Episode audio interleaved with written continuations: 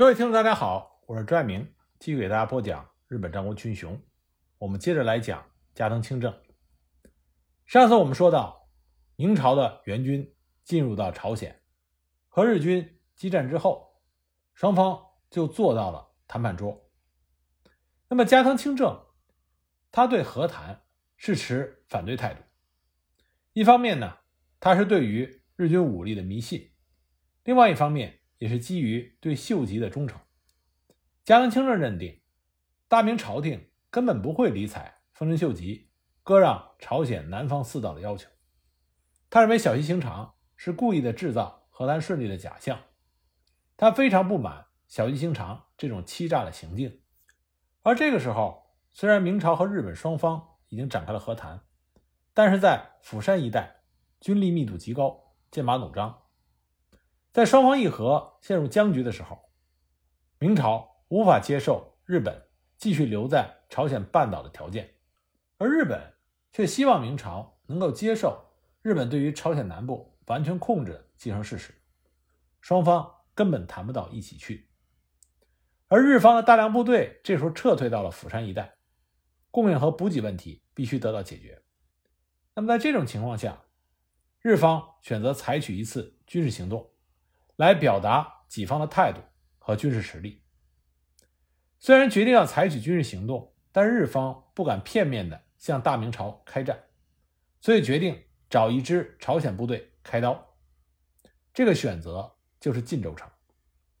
原因是朝鲜军的实力比较弱，而且守备地点比较突出，从釜山到晋州一带的地势相对平坦，容易进军。晋州又是进入全罗道的。重要门户，战略意义明显。更为关键的是，第一次晋州之战，日军遭到重创，所以呢，日军想要一报之前受挫的耻辱。关于第二次晋州之战，有史料记载说，留在釜山的明朝使节沈维敬，从小西行长那里得知了日军的最新动向。小西行长在告诉沈维敬的时候，还补充说。自己已经尽力的阻止这次军事行动，但是以加藤清正为首的日军将领执意要复仇，他也是无可奈何。至于说小西行长为什么把如此重要的军事机密透露给沈惟敬，有一种说法是说小西行长深深感觉到大明朝的强大，他希望以和谈结束战争，所以他反对进攻晋州。另外呢？领军攻打晋州的是他的对头加藤清正，所以小西行长要使绊子。还有一种说法，说小西行长是在丰臣秀吉的授意下故意透露消息的，说日本人深恨朝鲜义兵，所以呢想透露出攻打晋州的军情，引朝鲜所有与日军作对的义兵齐聚至此，请君入梦，然后一网打尽。不管事实的真相如何。明朝联军很快就得到了沈维敬的急报。沈维敬在急报中分析了此次日军出兵的意义。他认为，日军只是想借重自己的优势兵力攻下晋州城，以雪去年的兵败耻辱，并不是想彻底的卷土重来，重夺失地。而日军这次聚集了大半的在朝兵力，一共有九万多人，不达目的誓不罢休。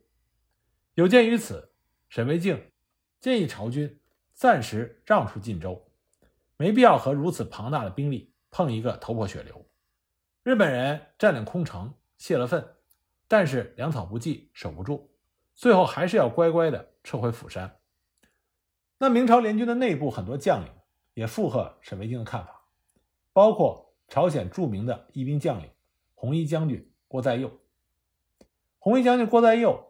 是第一次晋州大捷的重要将领，他也是游击战法的忠实信徒，讲究不和日军死扛。可是，更多的朝鲜将领认为，对付日军的侵略应该是寸土不让，血战到底。其中意志最坚决的就是曾经在江华岛的义兵将领金千义。听说日军要攻打晋州，金千义最先率领了三百义兵赶赴增援，协助晋州府使。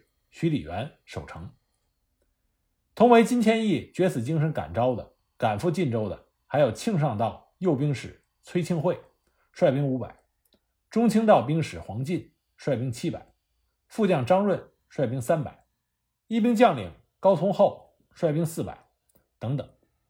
至此，晋州城内原本的兵力再加上援军，总共约有八千人。但是以这点兵力想抵抗日军九万人的攻击，无疑是螳臂挡车。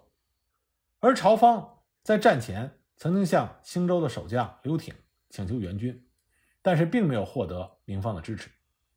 在整个第二次晋州攻防战中，大明一方也没有出兵援助过。明军统帅李如松在碧蹄馆之战之后，态度转变成比较消极。他听说日军大举进攻晋州，下令全军避战，不可增援晋州。刘挺曾经亲自给加藤清正写了一封信，劝他慎重，不要点燃新一轮大战的导火索。可是书信送出之后，石沉大海。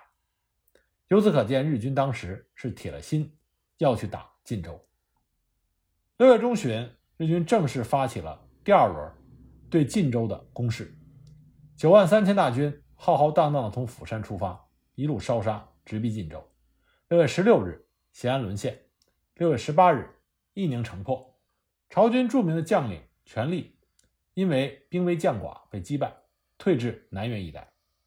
日军的进兵迅速，沿途的百姓大惊，纷纷逃入到晋州城避难。原本小小的晋州城很快就挤满了六万多人，包括了很多妇女老幼。日军来得很快，六月二十一日，晋州城中已经能够看见大队的日军在城外砍竹子、建造营寨。随即，晋州城就被团团包围，风雨不透。东面，宇喜多秀家率领一万八千八百二十二人，部将石田三成、大谷吉继等人；北面，加藤清正率众两万五千六百二十四人，副将黑田长政、岛津义弘、郭岛直茂；西面。小西行长，人马两万六千一百八十二人，部将细川中兴、宗一志。荆州城南是滚滚的南江，天然屏障。在包围圈的外围，日军还布置了数路人马，严防明朝联军的援军。西北方向以小早川龙井为首，八千七百四十四人，部将立花宗茂，盯住了南原和中州方面的动静。东北方向毛利秀元一万三千六百人。防备上州和单山方向的明军，南江以南则有吉川广家一部人马，以防朝鲜义兵的捣乱。围城已定，这个时候的晋州就像是一片汪洋中的一片枯叶。日军深知劝降无用，干脆直接攻城。六月二十二日，围城的第二天，惨烈的攻防战拉开了帷幕。为了抵抗日军的进攻，守城的朝军早就引了南江之水。灌入到护城河，形成了一道宽约丈余的鸿沟。日军很聪明，在城外掘开了堤坝，把江水又给引走了。随即，大批的日兵以土块、石块、草垛填平了护城河，顶着竹制的盾牌涌到城下，密密麻麻。城上朝军射下弓箭，竟伤他们不得。在竹盾的掩护下，一些日军开始挖地道。挖城角的大石，可是刚挖了一半，就听轰隆一声，城角塌下了一块。原来城角的大石被挖走，地道不受力，结果被上面的城墙压垮了。城上的朝军也找来滚油往城下泼，辅以火矢，顿时一片火海。日军的第一波攻击失败了。没过片刻，日军再来，竖起云梯，像蚂蚁一样往城头上爬。朝军毫不示弱。奋力抵抗，但是日军一波退下，一波再来，日以继夜，根本不给朝军喘息的机会。激烈的战斗持续了两天，朝鲜人几乎累趴下了。为了鼓舞士气，金千义从早到晚准备战饭，并且拖着他那条天生残疾的腿，亲自跑上城楼，逐个送给每一个士兵。他还努力地爬上城楼的最高点，眺望远方，告诉士卒们。城外远处有两军正在激战，看来是援军到了。朝军上下都深受感动，决死守城。但实际上，金千义向士兵们撒了一个谎：城外别说援军了，除了日军，什么人都没有。金天翼也知道自己的谎话撑不了多久就会露馅，心中也是焦急万分，甚至有些懊恼。有一次，他私下就和部下抱怨：“刘挺部离这里最近，为什么还不见明军的援兵？”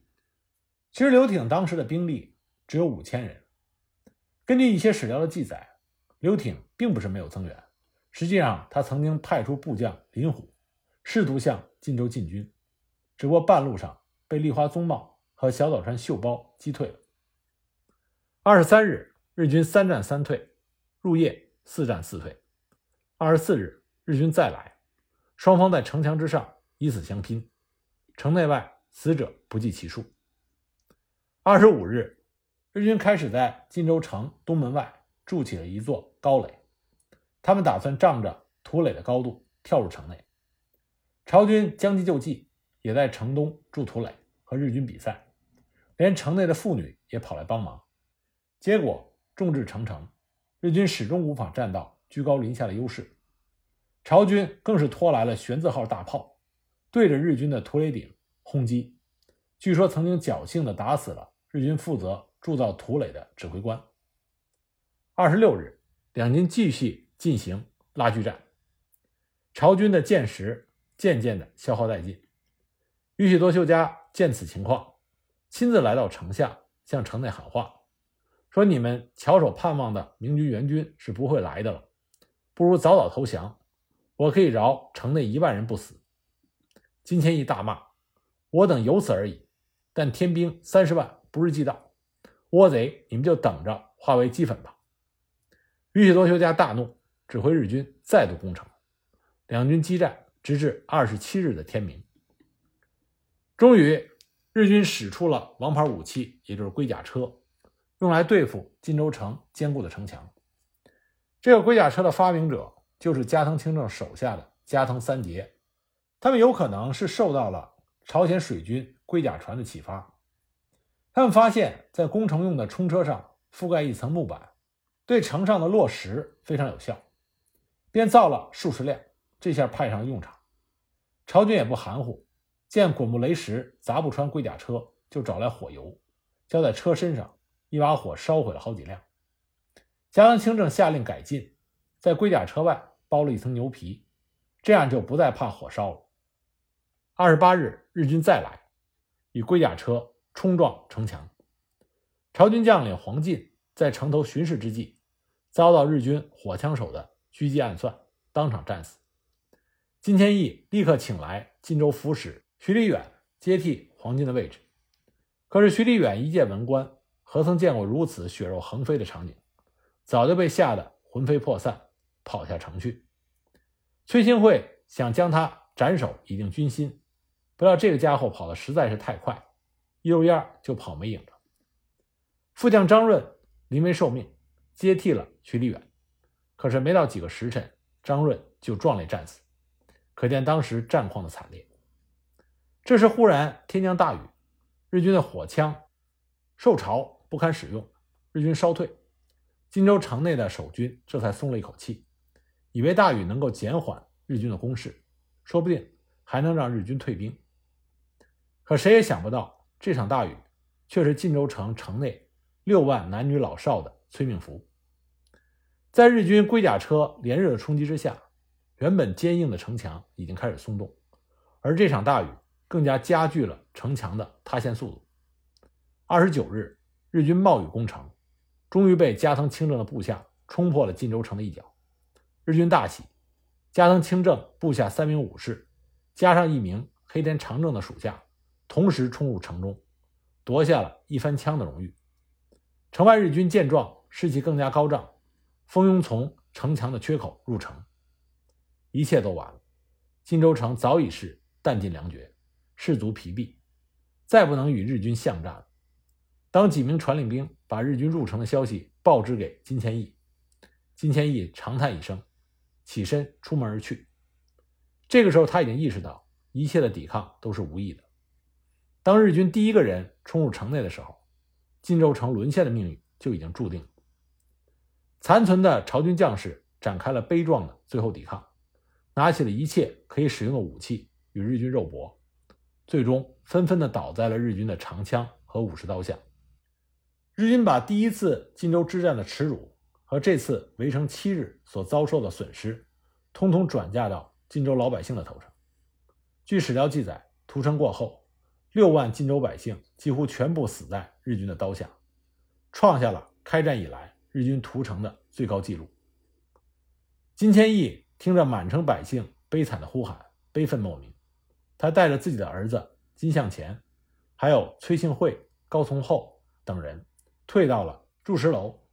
他对大家说：“这里是我辈葬身之地。”他想烧楼，可是日军已经杀到楼下，来不及了。众人只得来到楼台之上，朝北跪拜，然后一起跳入滚滚的南江，以死殉国。金海府使李宗仁仍在浴血奋战，此人勇力超群。在文城战中转战四门，杀了不少日将，日军深恨之。城破之后，找了数十人围攻他，将他逼到南江岸边。李宗仁知道不可幸免，奋力抓住两名日兵，夹在肋下，大叫：“金海府使李宗仁死于此！”说罢，跳入南江。两个日本兵成了垫背鬼。另外一位猛将金俊民，在城破之后，仍然骑马与日军巷战。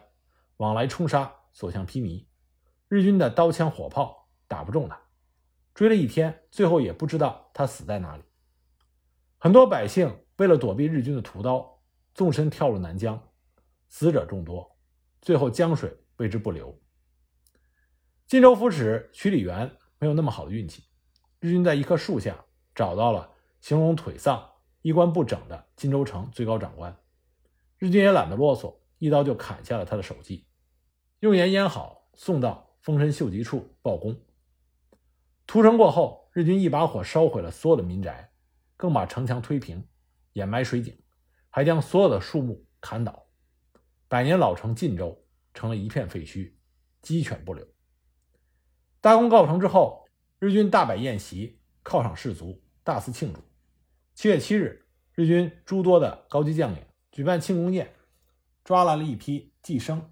前来助兴，朝鲜的妓生相当于日本的艺妓。